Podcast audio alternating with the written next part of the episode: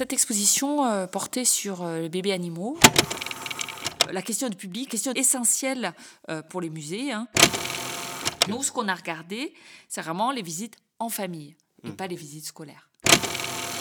Cette notion de, de- de pliage, euh, dépliage, euh, on l'a euh, adaptée euh, à cette enquête. Mais l'observation tient une place essentielle dans la méthodologie qu'on a essayé de mettre en place dans ce projet.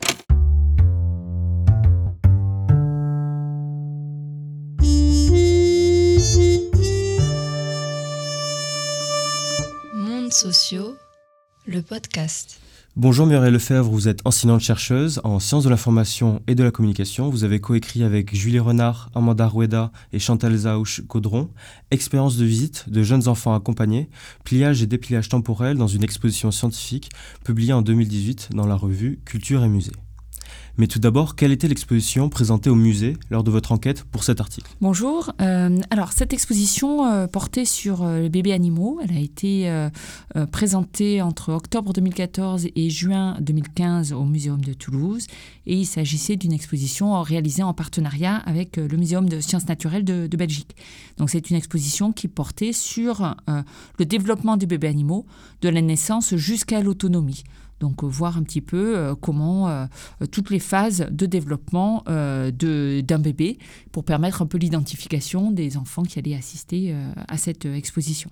Mais euh, par quels moyens le musée s'adapte-t-il au, au si jeune public? C'est une euh, excellente question. Euh, donc l'exposition en question, hein, c'est le bébé animaux, portait sur les enfants de 3-8 ans, donc sur des enfants non lecteurs. Donc elle comportait très peu de cartels, très peu de, de- de- de choses à lire, mais beaucoup d'autres dispositifs. Donc euh, cette expo-là, elle avait fait le choix d'avoir à la fois euh, euh, des animaux naturalisés, donc on dit plus empaillés, on dit naturalisés, des jeux interactifs, coopératifs, des écrans interactifs, des vidéos, etc. Alors, ça, c'est le choix de cette expo. Plus largement, euh, euh, la question du public est devenue question euh, pardon, essentielle pour les musées hein, et pour les institutions culturelles. C'est-à-dire comment on perçoit les publics. Longtemps, en fait, il y a eu une réflexion sur tous les publics et progressivement, à partir des années 80-90, il y a une réflexion sur des publics plus spécifiques. Donc euh, un jeune public, un public famille, un public senior, un public euh, euh, 15-25 ans, qui est un public souvent compliqué à cibler euh, ou à toucher en tout cas. Euh. Donc diversité des publics, ce qui a entraîné une diversité des dispositifs proposés? Euh, donc visite guidée spécifique, ateliers créatifs, rencontres avec des professionnels, des contes, des jeux. Donc effectivement, le euh, jeune public est un public spécifique et beaucoup de musées ont mis en place des dispositifs adaptés à ce jeune public pour essayer de faire venir les familles. Et c'est tout nouveau ce genre de, réflexion pour... Ça s'est vraiment développé, je dirais, euh, depuis les années euh, alors 80 et surtout 2000. C'est-à-dire qu'il y a une, réflexion qui est beaucoup amplifiée, puisqu'on a pour euh, les, musées dits musées de France une obligation d'avoir un service des publics au début des années 2000. Donc cette réflexion, elle s'est accentuée à ce moment-là, mais elle existait déjà un petit peu avant. D'accord. Mais comment se, déroule une visite pour un musée finalement pour les enfants en bas âge? Alors, euh, les enfants en bas âge, euh, ils viennent pas tout seuls parce que justement ils sont en bas âge. Donc en général, il y a deux contextes de visite qu'on évoque. Soit un contexte de visite scolaire, donc qui est fait euh, par les écoles avec l'idée que les enfants pourraient être euh, prescriptifs plus tard, c'est-à-dire qu'ils peuvent donner envie à la famille d'aller visiter. Ils ont beaucoup aimé une expo, ils proposent à la famille de revenir et puis etc.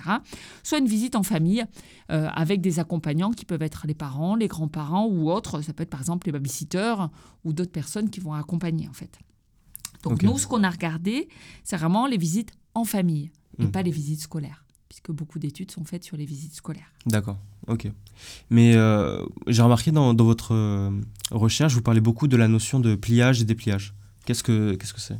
Alors, cette notion de, de- de pliage, euh, dépliage, euh, on l'a euh, adaptée à cette enquête.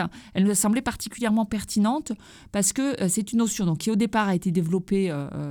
Euh, alors, je, je vais citer Bruno Latour, mais il n'est pas le premier à y avoir pensé. Il prend l'exemple du marteau. Donc, je vais revenir sur son exemple. Euh, donc, c'est un objet qu'on peut acheter dans n'importe quel magasin de bricolage. Et ce qui intéresse euh, Latour, c'est le fait euh, comment cette, quand on a juste l'objet marteau qu'on trouve dans le magasin de bricolage, Mhm. on oublie toutes les opérations dont il a fait l'objet. Donc, ce qui est intéressant, c'est de déplier pour donner à voir ces opérations. Donc, l'histoire de cet objet technique, le marteau euh, pour planter des clous ou pour autre chose, la manière dont il a été inventé, sa forme, ses utilisations, ses usages, les temporalités qui sont engagées, etc. Mais aussi voir l'usine où il a été conçu, éventuellement le pays, le minerai qui a été utilisé, qui n'est pas le même, son transport, la marque qu'il a commercialisée, etc. Et donc, par cette notion de dépliage, la tour regarde comment est-ce qu'on peut euh, déconstruire, euh, au lieu d'avoir juste l'objet final, voir toutes les opérations dont il a fait l'objet.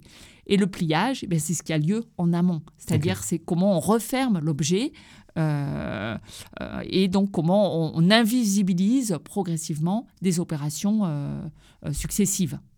Mais comment ça s'adapte dans votre, par rapport à votre article? Pour l'exposition bébés animaux, ce qui nous semble intéressant, c'est toutes les, opérations de pliage dont on euh, a fait l'objet euh, l'exposition ou dont on fait l'objet certains dispositifs de l'exposition. Alors un exemple, euh, c'est les animaux naturalisés. Donc on peut prendre un jeune animal naturalisé. Alors je ne sais pas, hein, vous avez une préférence. un pingouin. Allez, allons-y pour le pingouin. Donc le pingouin, il y avait des pingouins. Donc vous avez des pingouins naturalisés qui étaient présentés dans les vitrines centrales. Et donc c'est à la fois, ça rappelle plusieurs temporalités par exemple, l'existence brève du pingouin, de ce jeune bébé pingouin, mais aussi toute la phase de euh, euh, naturalisation, donc par un taxidermiste, mhm. de ce bébé pingouin. Et, enfin, euh, la manière dont il est présenté dans une exposition. Donc c'est encore autre chose où il est censé être un élément euh, représentatif de quelque chose. Alors selon la posture qui va lui être donnée par euh, le taxidermiste, ça va être évoqué, je ne sais pas moi, soit l'autonomie, soit la protection, la peur. et donc il, va y avoir comme ça au moins trois phases qui vont être présentées. La vie de l'animal, la phase de naturalisation et la phase d'exposition. Donc c'est au moins trois temps. Et là, on est sur un côté pliage mhm. euh, euh, de, de, de, de ce bébé pingouin, mhm. il va faire l'objet de plusieurs pliages temporels. Et donc c'est là-dessus que cette exposition, la, la, notion de pliage-dépliage nous a semblé intéressante. C'est comment ça permet d'interroger plusieurs rapports au temps. le rapport au temps chronologique, de la naissance à la mort, un rapport au temps qui est autre, qui est euh, celui de la conception de l'exposition, celui aussi de la visite en famille. Mhm. Et euh, euh, dans la visite en famille, on a mobilisé un autre concept, c'est celui d'hétérotopie de Foucault. C'est-à-dire la visite en famille, elle se fait en dehors du temps, enfin de l'espace-temps habituel. C'est un espace un peu extraordinaire qui est mhm. en dehors du temps et, de l'espace quotidien de la famille. D'accord. Mais également, j'ai la question de, de la temporalité. Euh, elle est centrale dans votre article. Pourquoi cela? Alors, elle est, elle est, centrale parce que on voit bien comment ce euh, pliage, dépliage, euh, il est lié à la question de la temporalité. Et cette exposition qui parle de bébé à la fois du, de, la naissance à l'autonomie, il y a une question de chronologie. Mhm. Donc, on a vraiment été intéressé par analyser la manière dont la temporalité est prise en compte la temporalité du mhm. bébé, la temporalité de l'expo, la temporalité des familles, qui, euh, pour certaines d'entre elles, du coup, il euh, euh, y, a une question du temps partagé de la visite, mais du temps partagé qui peut être en dehors de la visite, avant, après. donc cette temporalité, pour nous, un fil conducteur, en fait, dans la recherche qu'on a conduite. Mais comment avez-vous mené votre recherche sur le terrain? Parce que la méthodologie était très particulière. Alors, euh, effectivement, on a mis en place une méthodologie qu'on va appeler une méthodologie mixte, c'est-à-dire qu'on va euh, mobiliser plusieurs méthodologies simultanément. Mmh. Donc, euh, on a réalisé, c'est plutôt une enquête exploratoire, on a réalisé une étude auprès de huit, huit familles, huit groupes qui étaient constitués d'enfants et de parents et ou grands-parents. Donc les enfants avaient entre 5 et 11 ans, donc ils étaient un peu plus âgés que ceux qui étaient visés par l'exposition, puisque c'était les 3-8 ans. Mhm. Euh, mais en fait, on s'est rendu compte que sinon notre protocole d'enquête n'aurait pas fonctionné. Et donc on a mis en place trois méthodologies. La première, c'est on a équipé les enfants et euh, les euh, accompagnants de lunettes caméra. Donc les lunettes caméra, c'est des lunettes comme je peux avoir sur le visage aujourd'hui. Et donc au milieu, entre les deux yeux, il y a une caméra qui filme tout ce que euh, la personne, alors pas ce qu'elle regarde, mais ce vers lequel se porte euh, son regard. Ça ne veut pas dire qu'elle regarde exactement. Donc, il y avait un film donc réalisé par les lunettes caméra pour chacun des protagonistes. Ensuite, une vidéo euh, prise à l'extérieur par nous-mêmes avec des prises de notes, Mhm. donc de l'ensemble de, de, de, le- de la, de la grappe familiale. Et enfin, nous avons réalisé des entretiens recitus subjectifs qui ont eu lieu à la fin euh, de, après leur visite, leur montrant les films qu'ils avaient réalisés euh, via les lunettes caméra. Et donc pour nous, c'était important, c'est vraiment ce côté complémentaire. Ok. Voilà. Mais quelles sont les différences entre enquêter auprès de jeunes enfants donc et auprès des, des adultes?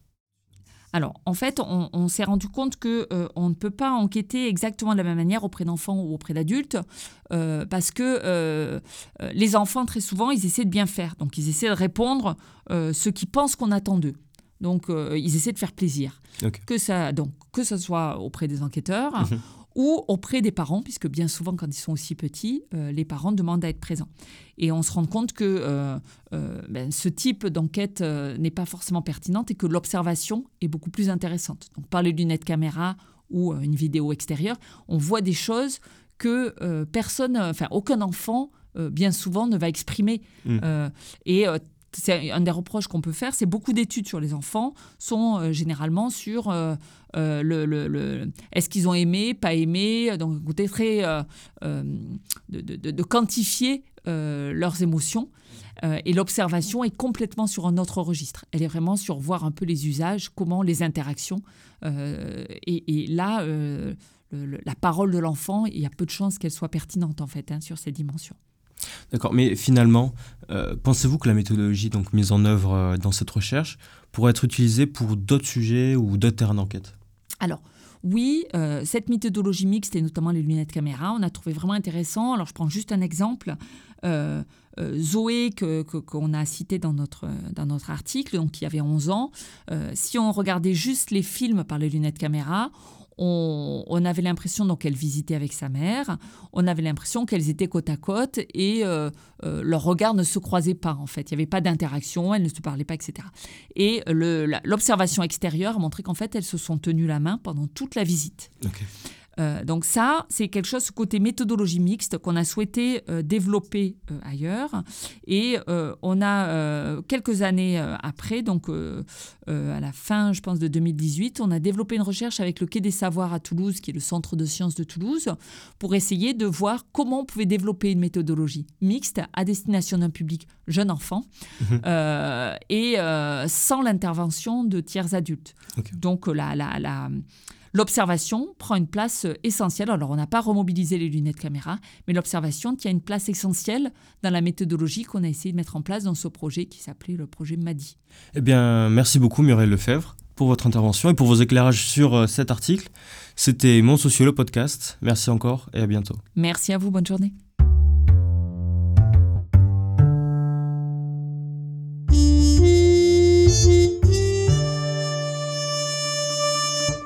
Sociaux, le podcast.